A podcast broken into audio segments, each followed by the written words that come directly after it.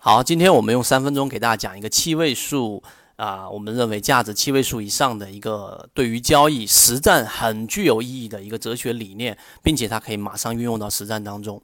那首先我们先提一个问题，第一点，大家认为在自己的交易当中，你认为实际上是做加法？不断的学习更多的啊交易模式啊，或者说流派，例如说价值分析，例如说我们说的这一种啊技术分析，例如说战法，对吧？你认为是做加法最重要，还是做减法最重要？就在你这里面的排序当中，如果认为是做加法更重要的，回复一下幺幺幺啊；就觉得做减法更重要的，回复一下二二二。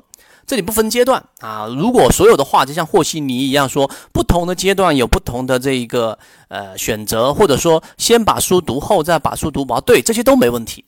但是如果我一直逼问你到，就不论哪个阶段，请问你是选择一还是选择二？选择加法还是选择减法？我们把答案告诉给大家。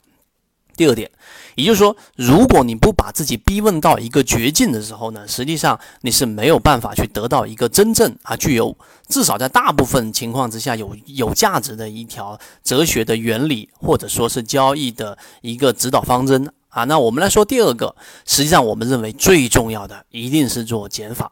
那这里面我们要提到第二点，一个重要的关键词叫做习染，学习的习，染色体的染。为什么我们要提到这个词呢？这个词实际上是来自于佛教或者禅宗里面都有提及“习染”，大家可以把这个词牢牢的记在脑子里面。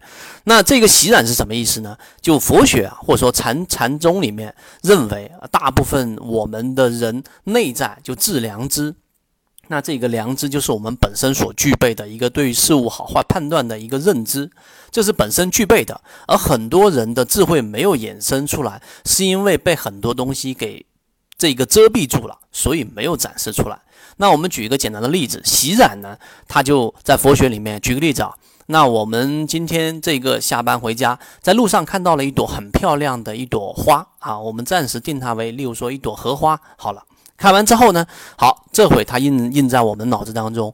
然后当我们回家之后，哎，我们可能在休息，我们可能在阅读，我们可能在看电视，突然之间脑子里面闪现出这一朵刚刚我们看过的荷花。说明什么？这就是佛学里面所说的习染。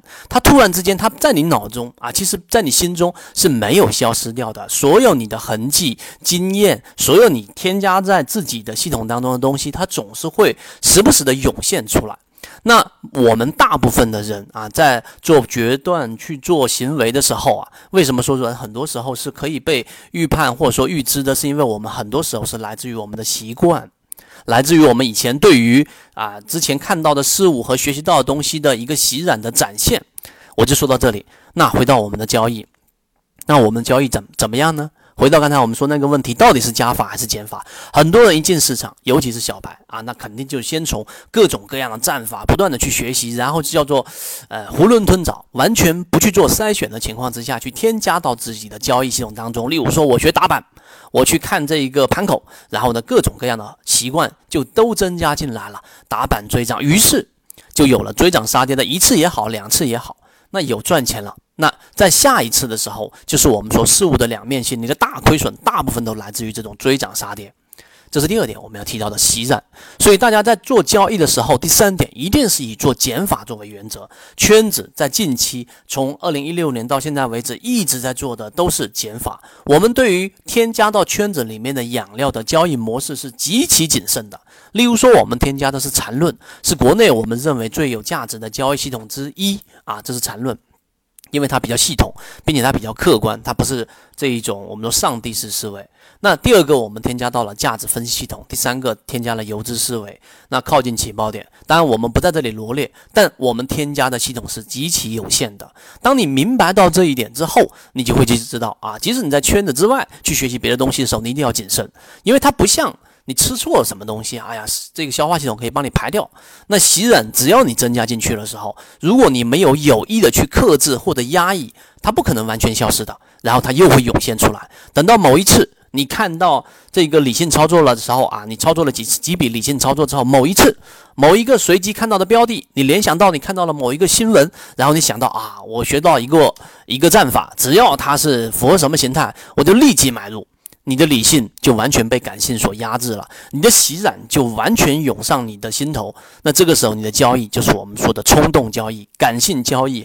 这个时候，你就被你心中那一个完全感性的这一个这个大象，然后呢牵引着怪兽牵引着，然后你就下单了，莫名其妙就亏损了。